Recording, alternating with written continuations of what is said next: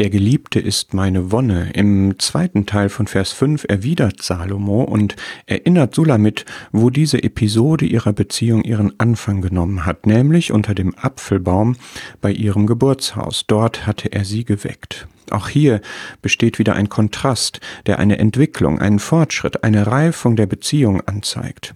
Denn in Kapitel 2, Vers 3 liest man, dass Sula mit Salomo mit einem Apfelbaum vergleicht. Ihre Beziehung erlebt sie so, dass sie sich mit Wonne in seinen Schatten gesetzt hat und seine Frucht genießt. Und das ist auch wahr, das ist treffend und wirklich wunderschön, dass ein Glaubender in Christus zur Ruhe kommen kann, Frieden finden und ihn einfach genießen kann. Und auf der Basis dieser Ruhe in ihm, denn das soll nicht zur Trägheit ausarten, kann man dann aktiviert werden. Vielleicht braucht man deshalb den Weckruf aus Kapitel 8, um aufzuleben, um sich zu lösen von dem Elternhaus bei allen emotionalen Bindungen, die da bestehen, aber der Geliebte ist mehr.